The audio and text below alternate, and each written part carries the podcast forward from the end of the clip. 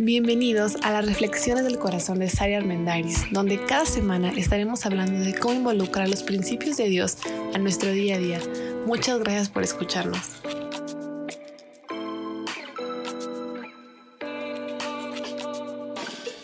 Hola, bienvenidos a este nuevo episodio. Soy Sara Armendariz. Gracias por escucharnos. ¿Les suena la frase trata a los demás como quieres que te traten? Claro, ¿no? Es la gran ley de oro para las relaciones interpersonales. De hecho, es lo único que tienen en común las 10 principales religiones de todo el mundo. Y está basado en lo que Jesús dijo cuando estuvo en la tierra, que dijo, amen a Dios con todo su corazón, con toda su mente, con toda su alma, con todas sus fuerzas, y al prójimo como a ti mismo.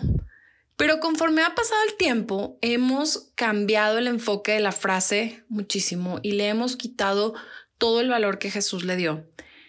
Tratamos a los demás como queremos ser tratados y lo usamos como una justificación para mentir, para hablar mal, para ser agresivos en nuestras palabras, para quitarle importancia a lo que para el otro es importante, porque como a mí puede ser que no me importa que me engañen, pues entonces te engaño, ¿no? O sea, ¿para qué le das importancia a eso? Y entonces nada más lo usamos como para justificar nuestra, nuestro propio poco, perdón, esfuerzo en trabajar en las relaciones con las demás personas. Y no era eso lo que Jesús quería enseñar. Al final, Jesús nos dice, ama primero a Dios conforme al modelo de amor de Dios que hemos hablado mucho, que es un modelo muy íntegro, muy intencional, muy consciente, muy congruente, y trata al otro igual, o sea, de la misma forma, no a tu conveniencia. Entonces, para evitar esa conveniencia, leí algo del dramaturgo irlandés Bernard Shaw que dice, no le hagas a los demás lo que tal vez te harían a ti, porque pueden tener gustos diferentes. Y creo que aquí radica la clave de todo.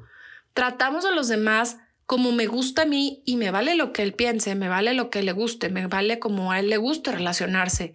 Y entonces espero que el otro sí se interese en relacionarse como a mí me gusta relacionarme. Y pues ya vamos a chocar, porque no generamos esa conexión.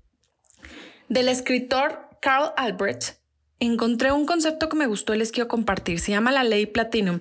De hecho, él escribió un libro sobre inteligencia social bastante revelador, muy, muy bueno eh, en el sentido de la aplicación práctica. Y entonces, la ley Platinum es, trata a los demás como a ellos les gustaría ser tratados. No nada más como a ti te gustaría ser tratado. Amplía tu concepto. Y no es una forma de justificar o defender el maltrato o decir, ah, bueno, es que a esta chava le gusta que, que le hablen feo, entonces pues yo le hablo feo. No, no, eso es otra vez una justificación. Nunca podemos olvidar que detrás de cada cosa que hagamos debemos de tener esa conciencia e intencionalidad de pensar y decir, oye, lo que voy a hacer va empatado con los valores que tengo, con los principios que tengo, con lo que veo que es el amor de Dios a mi vida y a los demás. O solo lo uso para justificar mi agresión, solo lo uso para atacar, para condenar, para, para hacer mala onda. Significa esta ley platino descubrir las necesidades individuales de la gente que realmente te importa, porque no es con todo el mundo, esto es mucho trabajo. Entonces, tiene que ver con las personas que son muy importantes para ti y puede ser una, dos, tres, cuatro, cinco lo más. O sea, no se me hace difícil que alguien me diga, tengo cinco relaciones que me muero por cualquiera de esas cinco personas no siempre es así, o sea, con el tiempo se van reduciendo un poco, ¿no? Entonces, con esas personas que de verdad te importa es ver sus necesidades individuales en situaciones particulares y trabajar con esto en mente, o sea, trabajar con mente de que es una persona compleja, que está pasando un proceso, que está viviendo cierta etapa, que tiene ciertas prioridades y con eso en mente pensar conscientemente cómo me voy a relacionar con ella, cómo le voy a hablar, cómo puedo captar su atención de una mejor manera, cómo puedo estrechar nuestros lazos, cómo puedo estrechar nuestra relación. Para lograr la empatía en el contexto de inteligencia social, pues la clave es hacer una conexión efectiva. No nada más conectarme porque quiero o porque esta es mi forma. Es basarte en dónde está la otra persona, qué está pasando, qué está sintiendo, qué necesita, qué circunstancias la rodean, cuáles son sus prioridades, cuál es la forma en la que ella está viendo la vida. Es más, cómo fue tal vez su estilo de crianza, qué cosas puede tener con otras relaciones complicadas o rotas que pueden estar afectando la forma en la que se relaciona conmigo. Y por eso dije que esto es para hacerlo con dos o tres personas a lo más, porque es muchísimo trabajo. Pero más allá de pensar, híjole, qué flojera por el trabajo que es, es qué relación de verdad me importa para que dure toda la vida que le voy a echar estas ganas. Porque pensar que podemos tener un matrimonio feliz, satisfactorio, pleno y disfrutable después de 20, 30 años, pues hoy en día es una idea boba, o sea, nadie piensa eso. ¿Sabes por qué? Porque estamos tan enfocados en nosotros, en lo que a mí me gusta, en lo que yo quiero, en lo que yo soy, en lo que yo tengo en mente, que honestamente espero que el otro se cuadre a mí, como el otro espera que yo me le cuadre. Y no va a haber éxito ahí. El éxito va a venir en el día en el que los dos dejemos de pensar así y busquemos entender al otro por quién es y porque me importa. La clave de la empatía es el esfuerzo consciente de poder entender y conocer la posición que el otro está viviendo ahorita y entonces trabajar con eso en mente. Dejar a un lado las justificaciones de no es mi temperamento, no es mi personalidad, pues así no me criaron, es nuevo que yo aprendí en mi casa, así no funciona. Mira, fulanito no lo hace y les va tan bien. Sutanito, mira, le vale todo y, y mira qué feliz se ve que es. Pero una cosa es lo que todos creemos que las otras personas viven y la otra es lo que en realidad cada uno de nosotros está viviendo en su casa. Hay un ejemplo que solía poner mucho y, se los voy a platicar. Yo vivo en una ciudad donde hay muchas calles de adoquín, algunas empedradas, y la verdad es que la pavimentación, amo esta ciudad, pero la pavimentación es terrible, específicamente en el centro de la ciudad, que es patrimonio cultural de la humanidad, pues se quiere conservar las calles de adoquín. Entonces, con frecuencia, cuando te invitan, no sé, a una boda, a un evento muy importante, la mayoría de, los, de las eh, celebraciones religiosas pues son en el centro donde está la catedral y las iglesias de verdad más bonitas que yo he visto en, en mucho tiempo. Pero bueno, ya tienes una, una misa a X a mediodía casi siempre, en la tardecita, en el mero centro y vas tú bien guapa, quiero que lo visualicen, ¿eh? vas tú bien guapa con tus tacones de aguja de 15 centímetros, te ves divina con tu vestido, el peinado, todo increíble, y tienes que caminar dos, tres o más cuadras, porque aparte no hay estacionamiento, en esos preciosos taconcitos, en las calles adoquinadas, y en las piedras, y en los baches, y en todo, sin caerte obviamente, sin perder el glamour, pues es algo muy sofisticado, o sea, no es cualquier cosa. Entonces, alguna vez lo contaba en un curso de comunicación y les decía, bueno, a ver, hombres, imagínense caminar en esos zapatos todo ese espacio y aparte un chavo que te va diciendo tu esposo, oye, rápido, ándale, oye, pero mira, no sé qué, vamos tarde, lo que sea, ¿no? Y entonces un hombre levanta la mano y dice, bueno, esto se resolvería muy fácil, cámbiate de zapatos. ¿Por qué te pones eso? Ningún hombre se fija en los zapatos ponte unos tenis y ya, o ponte unos tacones así bajitos y ya, vete en flats, ¿qué pasa? No pasa nada. Yo, mujer, y creo que la gran mayoría diríamos, oye, espérate, ¿cómo que no pasa nada? Esos zapatos no le combinan ese vestido, el look está en que el vestido resalta todo, hace que me vea mejor, bla, bla, bla. ¿Sabes cuál es aquí el, el punto? Que luego vamos por la vida así, escuchamos la historia del otro, decimos, la solución está, quítate los zapatos y automáticamente el otro dice, ya no te voy a contar nada porque no me pienso quitar los zapatos. Solamente quería que entendieras por qué me estoy tardando, por qué voy un poco más lento, por qué te pedí que saliéramos más temprano, por qué te pedí que me dejaras en la puerta de la iglesia y luego tú te fueras a buscar estacionamiento. Tiene que ver no con lo que yo quiero que el otro haga, sino con realmente entender por qué ¿Qué pasó? ¿Qué se siente? ¿Cómo se vive? ¿Cuántos callitos te salieron? ¿Qué tanto te dolió el pie? O sea, es todo un trabajo por entender a la otra persona. Por eso te digo, hay con quien vale la pena, sí, hay con quien ni vale la pena y ni te esfuerces. Pero si es tu cónyuge, si es tu hijo, si es tu mamá, si es un compañero, si es alguien con quien de verdad quieres compartir y estás compartiendo tu vida a largo plazo, pues entonces vale la pena este trabajo. Y hay un, una institución de capacitación que se llama Verbal Judo, que la fundó el doctor George Thompson. Está súper interesante el método que ellos llevan porque hablan mucho acerca de la comunicación, de la asertividad, de cómo em, ser mucho más eficaces a la hora de persuadir a otras personas, pero a través de algo muy, muy sistematizado. Entonces, eh, se los recomiendo que lo busquen por ahí en internet. Y bueno, él da una solución en un, en un acróstico de la palabra lips. Lips es saltos en inglés. Y es lips porque es L de listen, E de empathize, em, A de ask, em, P de paraphrase, paraphrase, perdón, y S de summarize. Entonces, es escuchar, empatizar, preguntar, parafrasear y hacer como un resumen de lo que está pasando. Y este es el consejo que quisiera que todos tomáramos el día de hoy. Primero que identificáramos en qué relación queremos dedicarle un poco más. ¿Qué, qué, ¿Con qué persona? ¿Quién es de verdad esa persona que dices me importa? Y porque me importa estoy dispuesto a ir un paso adelante. Entonces, ya que lo tengas en mente, empezamos por el primer punto, que es escuchar. Hemos hablado mucho aquí en el podcast y se sabe mucho acerca de la importancia de escuchar, pero hoy les quiero dar un consejo muy bueno para escuchar y es deja el multitasking.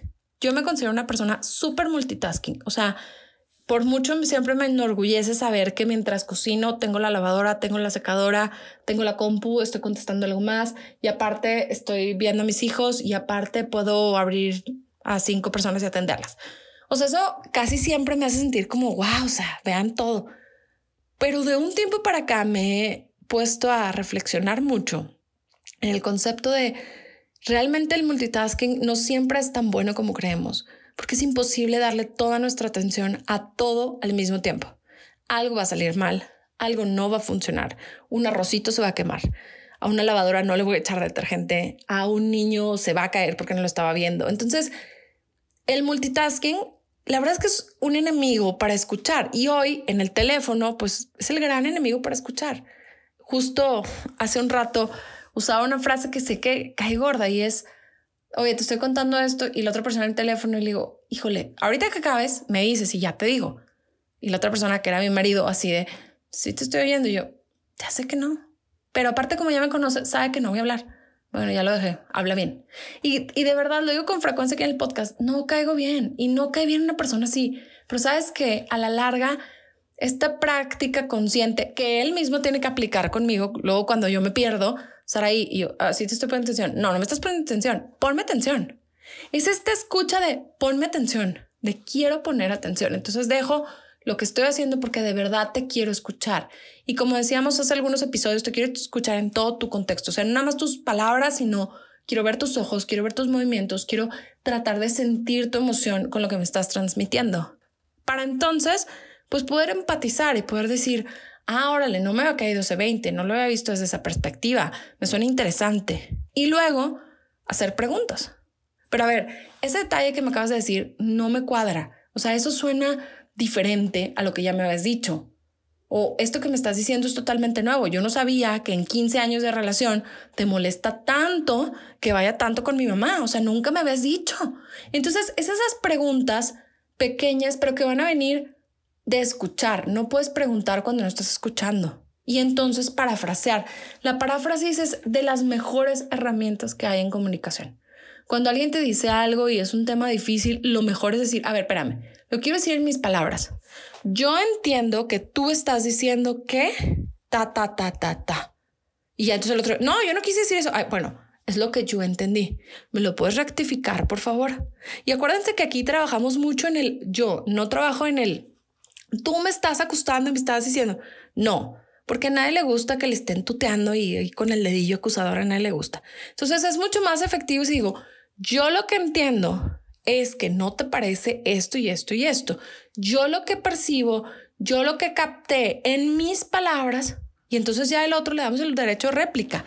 Y en ese punto, pero requiere mucha disciplina, ¿eh? O sea, el buen hablar y el buen decir, estas semanas he tenido mucho, mucho en mente toda esta onda de los cuatro acuerdos con la que no estoy tan familiarizada, pero hay uno que siempre tengo en mente y es que sea impecable en tus palabras. Y lo tengo en mente porque creo que es un principio de vida y toda la Biblia habla acerca de la prudencia, de la sensatez, de, de, las no mentiras, del no engaño, del no exagerar, del no gritar. O sea, sea impecable en tus palabras. Entonces, esta parte de ser impecable en tus palabras encaja exactamente aquí, en la paráfrasis, en preguntar, en ser asertivo, en no dejarte llevar por la emoción, en que si la otra persona viene y te dice, pues es lo mismo, porque siempre he sido una gritona, tengas la conciencia de decir, alto, No siempre he sido una gritona. Si en este momento grité, te pido una disculpa. Continuamos la conversación, pero tampoco te enganchas y le sigues.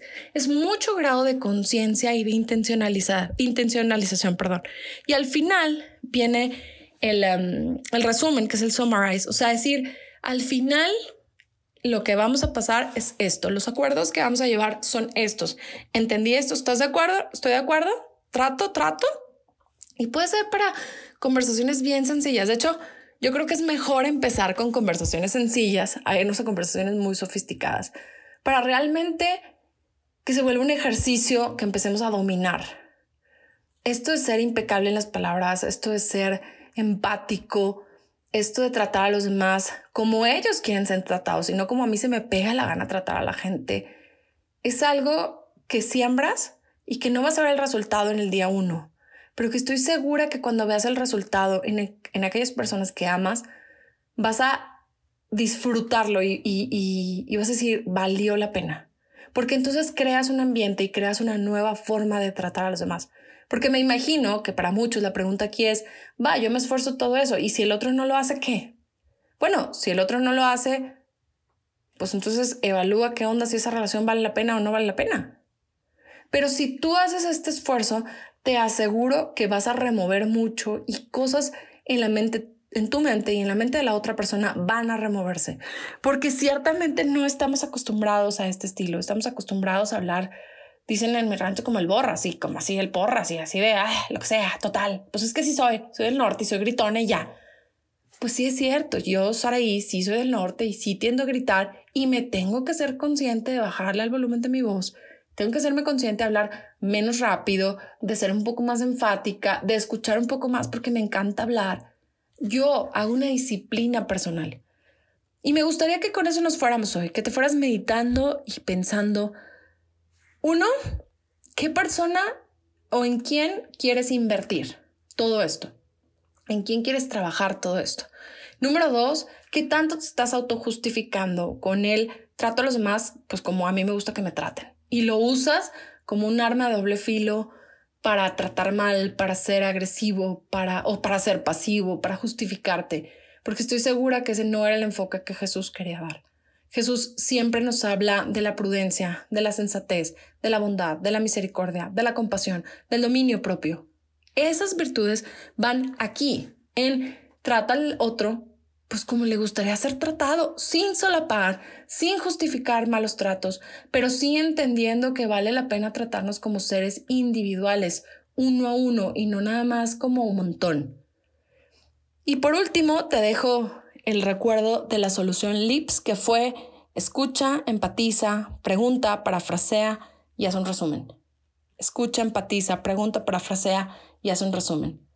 Espero que lo que acabamos de platicar pueda generarte mucho en qué pensar este fin de semana y que te ayude a volverte más consciente a la hora de estar hablando, a la hora de estar escuchando, a la hora de tratar de empatizar con otros. Y si en algo puede haber un cambio, pues enhorabuena, felicidades. Vale la pena empezar con, con un pequeño cambio en nuestra forma de escuchar y de hablar y veremos que esto se ejercita y se vuelve cada vez más sencillo. Muchas gracias por escucharnos. Deseo que si lo que estamos hablando te gusta, compártelo, mándaselo a quien quieras. Nos puedes seguir en Instagram como arroba el corazón de Sari. Encantada de seguir subiendo mucho más material para ampliarlo y me encanta saber de ustedes y de todo lo que están viviendo y experimentando a través de lo que hablamos. Gracias por escucharnos, gracias por seguirnos. Que tengan un gran fin de semana. Nos vemos la próxima en semana. Que tengan un gran fin de semana. Nos vemos la próxima.